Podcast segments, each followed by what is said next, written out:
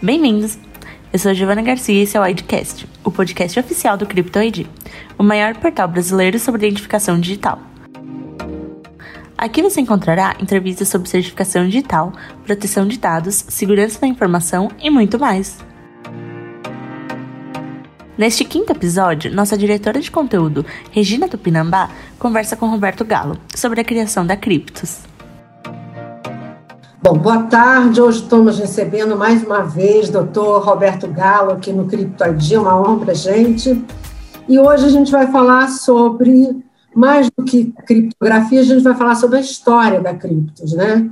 Que esse ano está completando 18 anos, é quase uma maioridade, né? E, então vai ser uma entrevista bem descontraída, porque a gente contar um pouco do sucesso da Criptos. E para começar a gente queria saber, na verdade, como começou, quer dizer, qual é o propósito da, da criação da Criptos e falar um pouco né, dos fundadores, enfim. Bom, obrigado. É sempre legal compartilhar um pouco de, de histórias, né? A gente, a empresa, ela começou em, em 2003 é, com algumas pessoas que estavam no Unicamp, né? Eu sou um dos fundadores e além da gente é, além de mim, né, tinha o Henrique Kawakami, hoje, hoje é um Senior Security Architecture da, da Intel, né, e, e um professor da universidade. Então, nós três, na época, a gente entendia que a segurança, em particular a criptografia, dava para fazer no mercado muito melhor do que estava sendo feito, né, pelo menos em termos de, de, de, de quão é fechadinha, quão com a prova de balas era a solução. A gente achava que, te via que, que a técnica não era muito bem compreendida e dava para extrair mais. Então a gente se juntou, começou a trabalhar, tivemos já em 2004, 2003, 2004 alguns sucessos técnicos muito interessantes, né? Hum. Mas, mas não veio rápido o sucesso comercial. Na verdade, quase a primeira, a primeira sem grande barreira veio logo, logo no começo, em, 2000, em 2004, 2000, 2004, meados de 2004, onde a gente já tinha feito várias coisas interessantes, mas, mas não tinha vendido nada, né? Mais de um, de um ano depois de empresa, até que apareceu o primeiro negócio. Ah, bom, mas vocês atuavam como consultores é, de segurança ou uh, já, já ela já nasceu desenvolvendo soluções? Não, então, essa, essa, é uma pergunta interessante. Ela já nasceu desenvolvendo soluções. A gente nunca uhum. trabalhou com consultoria, né? Então a empresa ele olhava problemas que parceiros ou que a gente mesmo percebia, normalmente parceiros percebiam, e desenvolvia uma solução sempre com hardware junto, sempre hardware e software, para atender o, o, problema. Então, os primeiros problemas que a gente trabalhou foi o problema de, de do famoso chupacabra em teclado de, em teclado de equipamentos de sacar dinheiro nas ATMs, né? A gente inventou uma solução que eu acho muito interessante. A gente transformava os teclados não blindados e não criptográficos, porque na época tinha o teclado normal e o teclado blindado criptográfico, né, para, para as ATMs. A gente conseguia transformar o teclado, teclado normal em um teclado seguro só com uma atualização de firmware. Era, um, era, uma, era uma coisa bastante interessante, bem, muito engenhosa, né? certamente dava, dava patente, e, mas os bancos acabaram não, não, não indo para frente, né, em termos assim, de, de compra, porque concorria, né, concorria com o cara que fornecia o teclado. Né, o cara que fornecia o teclado ele tinha duas opções, ou mais barato ou mais caro. A gente, a gente o parceiro para entrar no banco seria via esse cara, mas basicamente acabava, a gente acabava contra o mercado dele. Matava o teclado caro e conseguia fazer o, o mais simples é, seguro. Aí outra solução que era bastante interessante era para o mercado mais de, é, de PC, né? Então, o que a gente fez? A gente usou mais ou menos a mesma técnica que a gente tinha pensado para o mercado de ATM. Na época, os teclados eram, eram conectados nos computadores né, com aquele PS2, muita pouca gente tinha, tinha notebook, né? E tinha um conector PS2 de teclado. Então, a gente, a gente projetou, fez, desenvolveu um dispositivo é, pequenininho, né? Que ele tinha um macho e um fêmea do PS2, e ele cifrava as coisas que estavam no teclado e ele só abria do lado do servidor. Então, mesmo que a máquina tivesse atacada, é, com o atacante dentro, o cara não recuperava nada, né? Então, essa era, essa era a ideia, né? É, e era bem engenhoso também, porque no PS2, na realidade, não tem uma forma de você comunicar do computador para o teclado, né? Só do teclado para o computador, porque como, como, as teclas é como o fluxo de dados é projetado para ser. A gente arrumou um jeito de, de fazer a comunicação reversa utilizando a, os LEDs de iluminação do caps lock, no lock scroll lock. Foi bem, foi bem, bem, bem, bem interessante. E isso era suficiente para fazer a, a, sincronização de chaves, né? Então, então foi mais uma coisa engenhosa que não vendeu, mas, mas foi muito divertido de fazer. E os HSMs? Bom, os HSMs eles começaram, a gente, 2001, 2, 3, 4, né? 5, a gente tinha sempre a intenção de trabalhar em, em, em HSMs, né? Os HSMs eles representam dispositivos mais complexos do ponto de vista de número de funcionalidades que você espera dele, né? Então, depois de ter desenvolvido esses vários produtos e não ter vendido nenhum, né, estava claro que a gente sabia desenvolver o que fosse necessário, né? Ou pelo menos achava que sabia e, e conseguiu convencer os outros, né? E, e, nessa época apareceu a RNP, né? Rede Nacional de Ensino e Pesquisa. Eles começaram com um grupo de trabalho, a RNP eles são organizados em grupos de trabalhos, e a RNP estava querendo, estava vendo, vendo que certificação digital podia mudar a vida nas universidades, né, permitir que a pessoa fizesse prova online, é, assistisse aula também online de forma autenticada, desmaterialização de processos. Né, então a RNP ela queria prover para as universidades é, uma infraestrutura de chaves públicas que as próprias universidades gerenciassem. Né? Só que cada HSM, na época, bom, já custa isso hoje, né? É, um HSM de, de boa qualidade, sei lá, custava 40 mil dólares, né? era, era, inviável para as universidades, que precisavam ter uma meia dúzia de HSMs. E a RNP tinha um lançamento absolutamente assim, ínfimo, né? Ah, eu queria. Eu não tenho, eu não tenho dinheiro para comprar um, mas eu tenho para desenvolver. Mas a gente, falou assim: olha, o dinheiro que você tem, obviamente, não dá para desenvolver um, mas vamos fazer o seguinte: a gente está desenvolvendo coisas a gente tem interesse de fazer junto.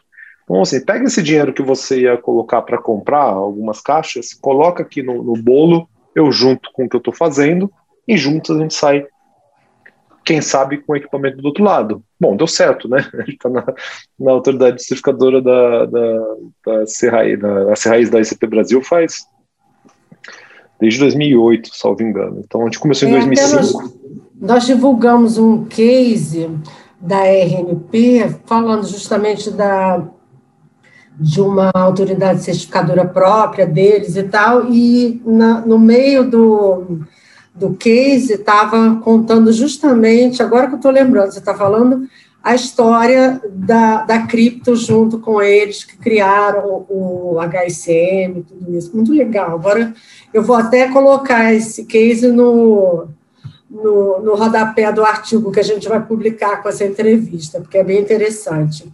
Mas, o Galo, e aí vocês vinham desenvolvendo coisas e tal, e qual foi o grande boom assim, do, do, da Criptos em termos.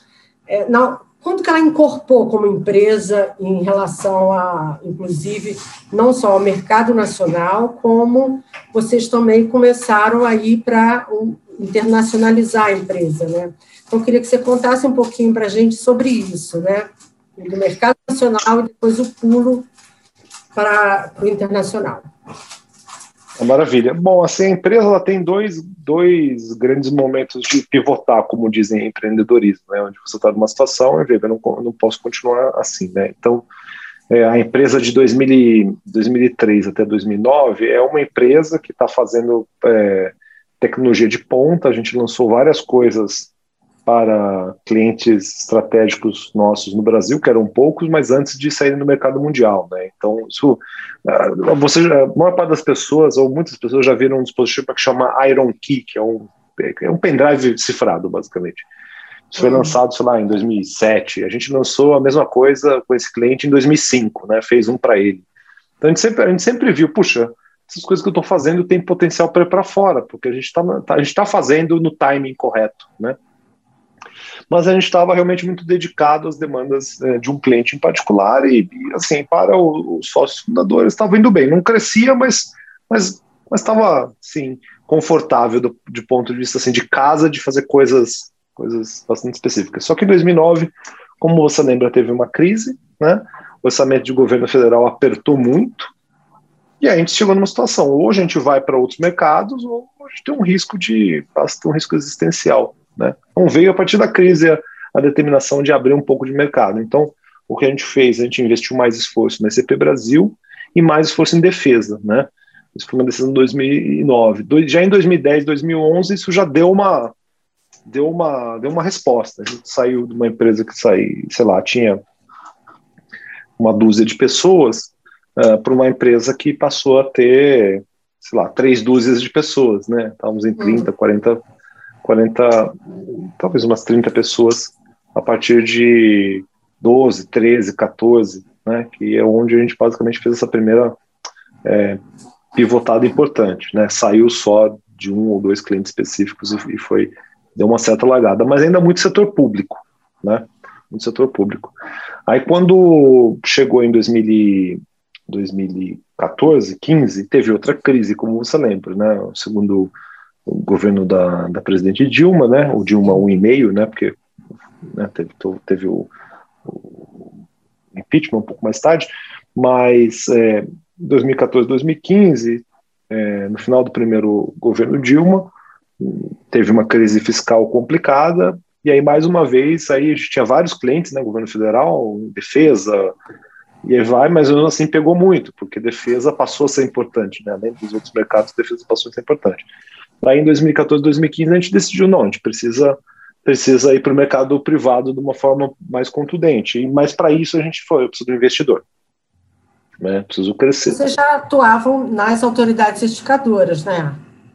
Já atuávamos, mas o mercado de, de, de PKI, né, quer dizer, o mercado de CP, em relação à autoridade certificadora, a cliente a certificadora, é relativamente pequeno, não dá para ficar circunscrito nela, né? Equipamentos são trocados a cada cinco anos, uh, temos uma dúzia, duas dúzias, três dúzias de AC, não vão, não vão, não haverá centenas de autoridades certificadoras, né? Então, então é um mercado relativamente pequeno. Então, o que a gente fez, a gente buscou um investimento, acabou, acabou, acabamos sendo investidos é, para uma empresa, uma empresa listada em bolsa na Suíça chamada Kudelsk, né? E essa empresa ela, ela passou a ter 15% do, do capital da, da Criptos, né? Mas fundamentalmente ela ajudou muito em, em dois sentidos, né? Eu ter dinheiro para pegar e investir nos meus produtos para adaptar ele para o mercado amplo, né, mercado geral, por um lado, e outro viés importante foi que ele passou a ser um cliente meu importante. Então, passei a exportar uma certa quantidade, um certo volume para esse mercado. E depois que você exporta para a Suíça, é, poucos mercados são mais exigentes que o suíço. Exigentes que o suíço. Né? Poucos mercados são. Bom, depois que você exporta para a Suíça, você acaba tendo um gabarito importante, né? Pelo nível de maturidade daquele mercado. E, e aí foi onde a gente passou a investir no KNet, né, que é o nosso HSM mais novo, na verdade, de um plano de 2015, né?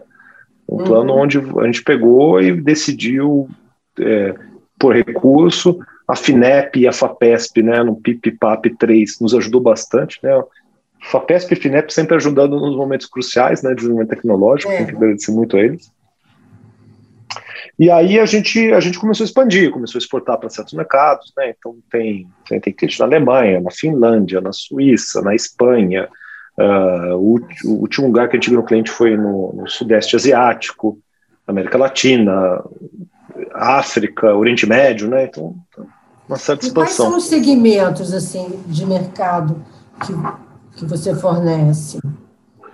Ah, bastante amplo, né? Então, de, por exemplo, na Alemanha, o meu cliente de lá ele é um industrial de IoT. Então, ele, ele precisa fazer o controle de frota de IoT e o KNet entra muito bem para a parte IoT lá. Ah, mas por que ele não comprou da Thales ou da, da Ultimaco, que é alemã, ou de qualquer um que está ali naquele mercado? Não é porque ele atravessou o oceano para vir.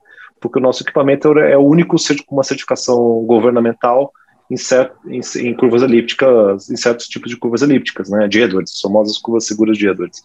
E o cliente entende que essas curvas, e de fato, né, são mais seguras que as do, do NIST. Então ele falou, não, vou atravessar o oceano, vou atrás deles porque eu preciso de uma coisa mais, mais segura de longo prazo. os clientes normalmente nos escolhem por características únicas que nossos produtos possuem e normalmente eles continuam conosco por causa do nível de serviço. Né? A gente tem um nível de serviço muito próximo com o cliente. Nesse meio tempo, você também firmou outras parcerias, né? Quer dizer, é, além dessa empresa suíça, é, também teve outras parcerias. Você podia falar um pouquinho? É, as, as parcerias elas, elas vieram, uh, tem algumas parcerias mais ou menos pontuais, né? Então, a gente tem uma parceria com, com, com, com uma empresa da Espanha, né, onde ela está mais voltada para a cibernética, que é uma área que é onde a empresa atua. Então a gente tem a gente atua na área de centros de defesa cibernética, a gente monta tudo, né, faz turnkey, né? Então monta proteção, monitoramento, área de inteligência, área de ações ofensivas, né, também chamada de defesa ativa, chama como você quiser. Isso, isso normalmente para, para o setor militar, então é o tipo de coisa que a gente faz. Tem parceria também com é, com empresas uh, para montar é, soluções completas de, de, de, de, ICP, né? Então, isso fora do Brasil. Então, a gente vai lá e monta a, a ICP nacional inteira, né? Então, da mesma uhum. forma que tem ICP Brasil, a gente faz o novo, entre aspas, ITI do país de destino, né? É, daí a gente põe equipamento, põe os softwares, põe os processos. Né? Aqui no Brasil a gente não concorre com os nossos clientes, mas fora, fora a gente leva soluções turnkey.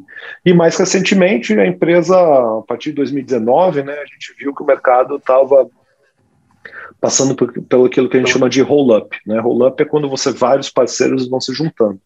Então, se você pegar a história aí do, desse líder de mercado, por exemplo, que era, era a Encipher, né? foi comprada pela Thales, aí você tinha uma outra empresa que era, sei lá, a, a a SafeNet, que comprou mais meia dúzia de outras empresas de HSMs durante a história dela. Aí, em um certo momento, foi comprada pela. pela uh, bom, já nem lembro mais, mas o que você vê. Você vê a muito... SafeNet foi comprada pela Gemalta, a Gemalta foi comprada pela Thales. Exato. Mais ou menos. É, exato.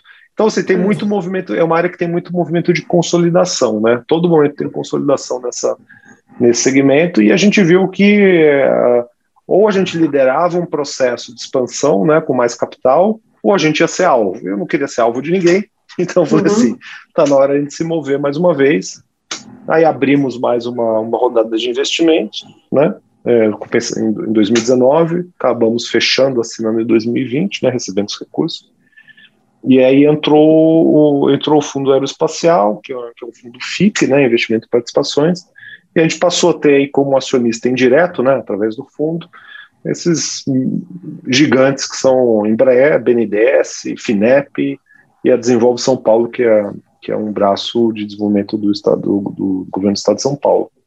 E aí, com esses recursos, a gente está fortalecendo nosso, nossa pegada internacional. Né? Então, tamo, tamo, tamo, estamos pegando vários produtos que a gente é, tem, é, principalmente para o mercado de de é, segurança ultracrítica, né? Uh, que é de cabeça que de é governo. Segurança ultracrítica. A ultracrítica é, por exemplo, o telegrama diplomático ultrasecreto que vai de A para B. Ou uh, são as informações ultra, ultracríticas do ponto de vista de segurança. Né? Que assim, o pessoal. Sempre tem... no nível governamental, de. É, assim, boa parte dos investimentos está para pegar o que a gente é, basicamente os, os problemas que a gente resolve para o governo brasileiro e resolver para outros governos também, né? Problemas similares, né? Então é, é como proteger a informação de planejamento militar, como diplomática, é, são coisas bastante críticas. Tem também aplicações é, é, civis, né? Mais em torno de certificação digital e payment também. Payment também tem tido um crescimento interessante. Então, falando de pagamentos, vocês também é, lançaram né, uma solução para a inclusão né, de, de fintechs e tal em relação ao Pix, que é o uso do HSM em nuvem, não é isso?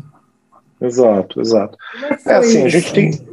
Eu acho que assim, a gente tem um nó no mercado de. de não, não vou chamar o nó, mas temos grandes oportunidades no mercado mercado uh, financeiro em geral, né? Estou falando aí de, de payment, é, processamento de cartões, é, agora o, o, Open Banking, né, o mercado está muito dinâmico.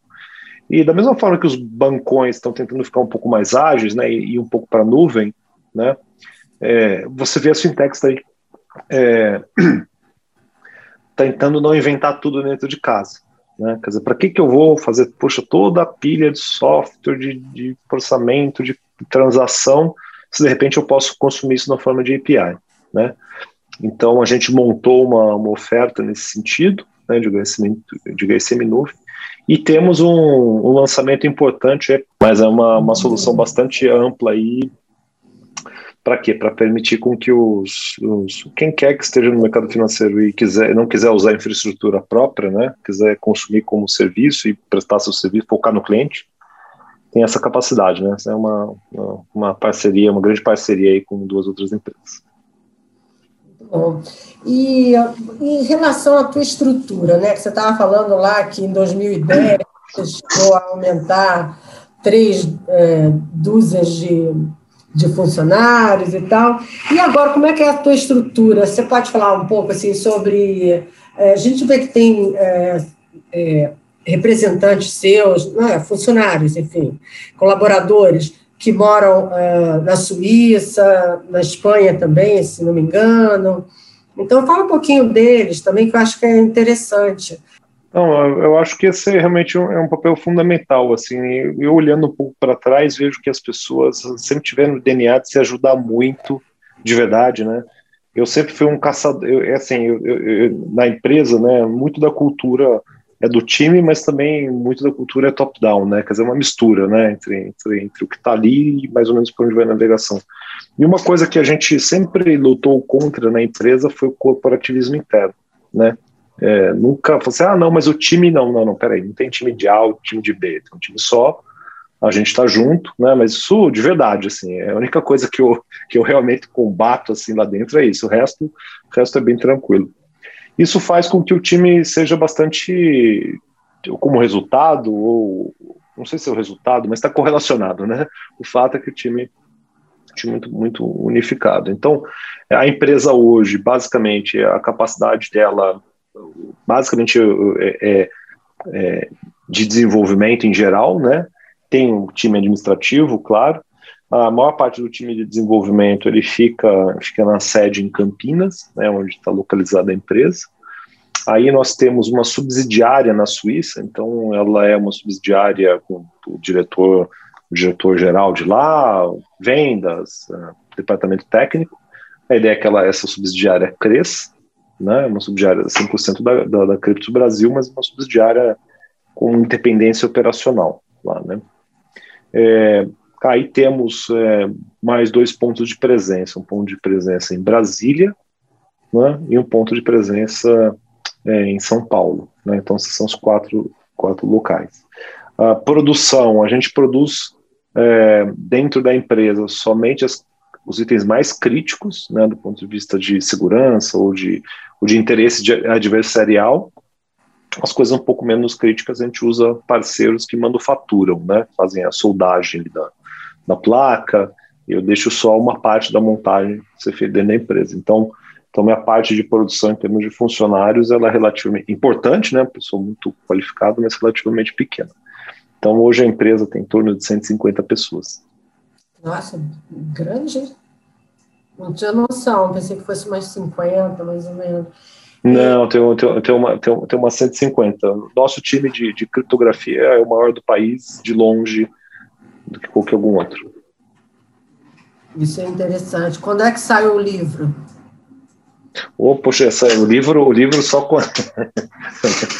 o livro tem muita história na realidade, assim, tem muita história interessante, mas esse aí vai ter que demorar um pouquinho, tem que cair o sigilo de umas coisas antes. É, exatamente.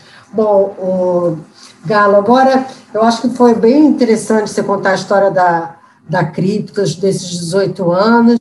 E como é que você está vendo esse mercado para os próximos cinco anos? A gente também não pode falar muitos anos para frente, porque tanta coisa muda tão rápido, é, principalmente em relação à defesa, né? Que eu acho que é um tema que vocês dominam muito e é, é que, que tá, tem de novidade nesse campo? Bom, a gente está passando por uma fase de, de, transformação muito importante no setor de defesa, não só no Brasil, no mundo, né? que é, são os famosos sistemas de armas autônomos, que basicamente são, são de forma bem simples aqui, robôs que têm capacidade de, de fazer defesa. Pode ser defesa é, de proteção, né? então uma bateria antiaérea automatizada né? que detecta alguém que está entrando e, e abate, né? Pode ser ofensivo, pode ser um drone com capacidade autônoma de voar e desenvolver, é, é, identificar alvo e engajar com alvo, né? Pode ser várias coisas. É, no Brasil, essa corrida para o sistema de armas autônomos, ela é, ela não é uma posição de liderança, longe disso, né? Assim, a escola brasileira, a doutrina brasileira, como, como é chamada, tem, valoriza muito o combatente, o soldado. Né? não estou dizendo que isso é errado, é certo, é só uma observação. É, mas essa é uma questão que traz muitas preocupações do ponto de vista da segurança cibernética de sistemas de armas autônomos, né? Ele traz preocupações, isso vai ser hackeado ou não, a comunicação é segura ou não, como está a criptografia, poxa, quem está mandando no sistema quem é, é o dono, uh, tem sabotagem, tem backdoor, o que, que tem desses sistemas, né? Uh, então, uma área onde mistura inteligência artificial com cibernética e criptografia, e a gente entende que essa é uma área em ascensão, né, no mundo inteiro, uh, e está começando a dar os primeiros passos no Brasil. Né? Ainda não tem negócio nesse sentido, muito mais do ponto de vista de pesquisa e desenvolvimento no país, mas deve ser negócio daqui, daqui a alguns, alguns anos, deve virar negócio no Brasil. Então, esse sim é o futuro de de, digamos, horizonte de cinco anos, certamente tem, tem coisas acontecendo aí. Em termos de, de Brasil, vocês são uma referência em, em defesa, né? É, isso já está começando a espelhar lá para fora também? Ah, espelha, né? Espelha, espelha porque o número de programas que a gente está, né? Com muita luta, muita luta para entrar nesses programas, né? Só para deixar claro, cada um deles conquistado com, com, com, com bastante, com bastante, bastante esforço, bastante carinho, né? É, mas, mas o que a gente observa é que é que sim, né? Muito poucas empresas é, do tamanho da Criptos tem, tiveram a oportunidade de contribuir em tantos programas diferentes pontos de defesa. Então, quando a gente aprende, apresenta as credenciais né, da empresa, praticamente em qualquer lugar do mundo, o pessoal falou: Poxa, como que vocês conseguiram juntar tanta, tantas diferentes linhas de ação na área de defesa? Uma empresa relativamente nova e relativamente pequena. Né? Porque no mundo de defesa você tem gigantes, 40 mil, 50 mil, 80 mil, 100 mil funcionários. Né? O mundo, mundo de defesa é superlativo. Assim. E, e aí isso, isso chama atenção, principalmente quando você vai para mercados do tipo Oriente Médio, onde não necessariamente é, quem está comprando está totalmente ok com o americano, ou com o russo, ou com o chinês, ou com o que quer que seja. Né? Tem muitas tensões ali. E o Brasil, como é deslocado, né, ele está numa situação assim, de maior conforto conforto, está livre de conflito de interesse, né, ou briga ideológica, então você passa a ser muito bem muito bem observado. Poxa, interessante, eu tenho uma empresa que é tá, investida da Embraer, né, que tem essas capacidades e que não tem um conflito ideológico, então, então é, uma, é, uma, é bem positivo, tem, temos visto isso, isso, visto isso sim. Pena que muitos dos a maioria dos seus cases você não pode contar, né? Seria. É, eu acho que eu, eu pode, não, pode falar coisas em geral, assim, né? Sem, sem, sem, podemos contar algumas coisas, mas sem grandes detalhes. Então, por exemplo, uma coisa que é bastante interessante está é, tá relacionada a como é, que, como é que eu decido se eu vou abater uma aeronave ou não. Né? Então, tem um sistema é chamado Sistema de Identificação Amigo-Inimigo. Em inglês é, chama, é IFF, a sigla. Né? Então, basicamente, ele é um sistema uh, criptográfico, né? E esse sistema criptográfico ele permite que, que o radar que está em solo ou numa aeronave ele é, ele solte um pulso, né, um conjunto de pulsos para o alvo, a outra aeronave, o navio, o que quer que seja, e esse e esse esse navio, essa aeronave, o que quer que seja, ele, o alvo, né, responde. Se ele responder certo às perguntas, então eu sei que ele é amigo. Se ele, se ele não responder certo, né, ele é inimigo, uma espécie de uma autenticação positiva. Né? Isso é um sistema que já existe há várias décadas. O Brasil não tinha um seguro e a gente está desenvolvendo agora. Vai voar no Gripen, né, no F-39. O Gripen brasileiro ano que vem está voando no caça. Inclusive saiu uma notícia da integração. Né? Uma tecnologia que muito poucas, poucas empresas no mundo dominam. Né? É, é, super, é um programa muito desafiador, pessoal animadíssimo. Realmente é bem legal. E é uma responsabilidade enorme, né? É, é, porque morre gente, né? Pois é. Gente. É, então é realmente uma grande responsabilidade, mas também é uma grande, uma grande, um grande orgulho de poder ajudar, né? É, outro, outro, outro, outro que a gente tem bastante de orgulho de ajudar é na parte de, de rádios, né? Mas o que é rádio? Rádio comunicador. Então, quando você vai para Forças Armadas, né, os rádios comunicadores, você tem diferentes tamanhos físicos, né, com diferentes alcances. Uh, então, você tem o carro de viatura, que, o, o, rádio de viatura que a gente chama, que é o que vai dentro do, do, ou do, ou do navio, ou de uma, ou do, do, do carro, de, carro de combate, o que quer que seja. Você tem os que vão na, nas costas do, do, cara que é responsável pela comunicação naquele pelotão, né, que é chamado de backpack, e você tem inclusive aqueles de mão. A questão é que esses rádios, na realidade, principalmente para emprego militar, é a voz que passa ali que tem que estar tá cifrada, né, tem que estar tá encriptada. Né? Só que fazer isso com uma conexão de é, 10 kilobits por segundo é bem diferente de fazer isso se você tem uma mega conexão super estável, rádio super instável e aí vai. Então, então, então a gente está tá fazendo a parte de cripto, né, desenvolvendo tanto hardware quanto, quanto a parte, quanto o firmware e o software é, dos, dos principais programas de rádio brasileiro, para que as tropas, a hora que vai, vão entrar, as tropas, as aeronaves, né, a hora que vão entrar em combate ou vão na fronteira, né, impedir que o narcotraficante entre, o que é que seja, não sejam grampeados. Então é outro problema bastante interessante, muito, muito longo, mas é, tem vários, a gente tem vários projetos nessa área, né? Mas uh, tem uma, inclusive, que vai voar no Gripen ano que vem. então, então, então, também bastante interessante. Outra, outra área bastante interessante que a gente Outro projeto que a gente tem é, trabalhado bastante interessante é a parte de proteger comunicações é, do sistema de monitoramento de fronteira. Né? O Brasil tem talvez o maior projeto do mundo em andamento, né?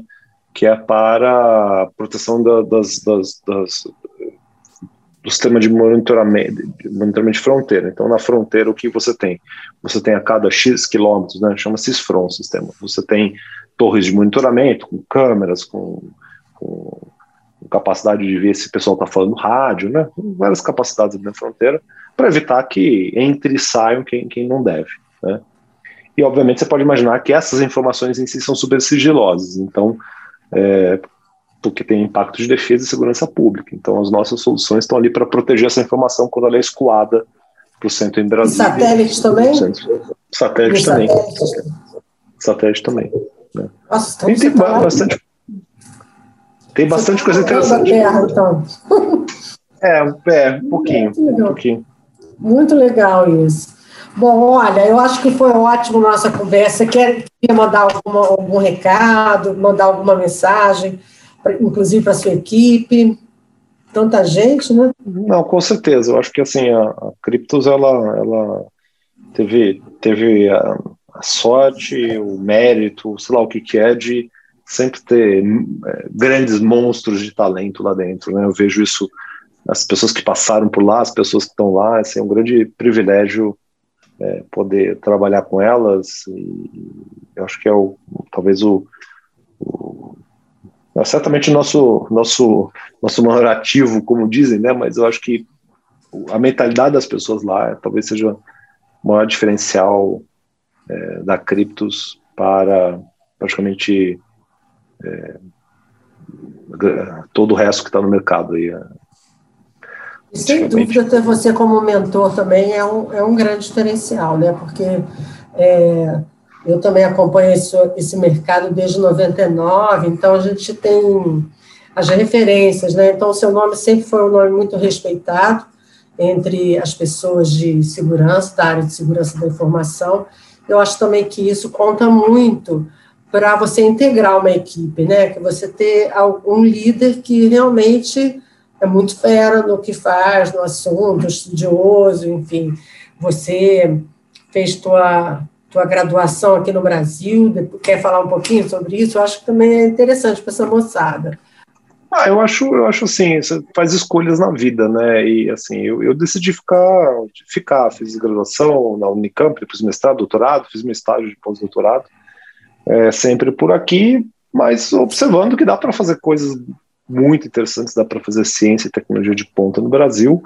É, claro, como vários desses talentos que fizeram uma universidade boa e são esforçados, poderia ter poderia ter pensado em emigrar. E, infelizmente, a gente vê muito, muita gente emigrando uh, do Brasil em mais uma dessas ondas de, de, de né, onde a gente perde muitos, muitos talentos. Mas, mas, mas, é, é, mas tem muita gente que percebe que você vai ter um país melhor trabalhando por ele. Né? É assim que funciona. E tem muita foi muito ajudado, a gente foi muito ajudado, isso é verdade, assim, muita, muita, sempre, felizmente, sempre tiveram, tiveram todo mundo muito boa vontade é, em relação em relação a criptos, tenho que agradecer demais, assim, sempre mu muitos que acreditaram, né? Muitos Exato. verdade. Exato. Não é ser bonzinho, você, você só é bonzinho com quem uh, as pessoas sentem talento, esforço, determinação, que eu acho que é isso, acho que é, é muito a história de vocês, né? É, a gente vê, a gente que acompanha esse crescimento, é até um, um orgulho para o Brasil ver vocês despontando lá fora, é, brigando de igual para igual com esses gigantes da tecnologia, como você falou, que a gente conhece, é, tem um poderio econômico muito forte por trás, quer dizer, e vocês estão lá é, lutando palmo a palmo. Então, isso acho assim, é bem incentivador, essa moçada que está vindo aí é, tem que se inspirar nisso, não precisa ir lá para fora, nada disso. Eu acho que dentro do Brasil você consegue construir é, grandes empresas e, enfim, que venham outros 18 anos, que a gente comemore, é, que eu esteja aqui para comemorar os 30, né, Suzana? É. Suzana está aqui mandando um abraço para você. E, e é isso. Então, olha, muito obrigada pela entrevista. Então, tá bom. Gente, um beijo, muito obrigada. Até a próxima, doutor Galo. Tchau, bom final de dia para vocês. Obrigadíssimo. Muito bom conversa. Tchau, tchau. E esse foi mais um episódio do Edcast. Você pode ver essa e outras entrevistas em nosso canal do YouTube. Até a próxima!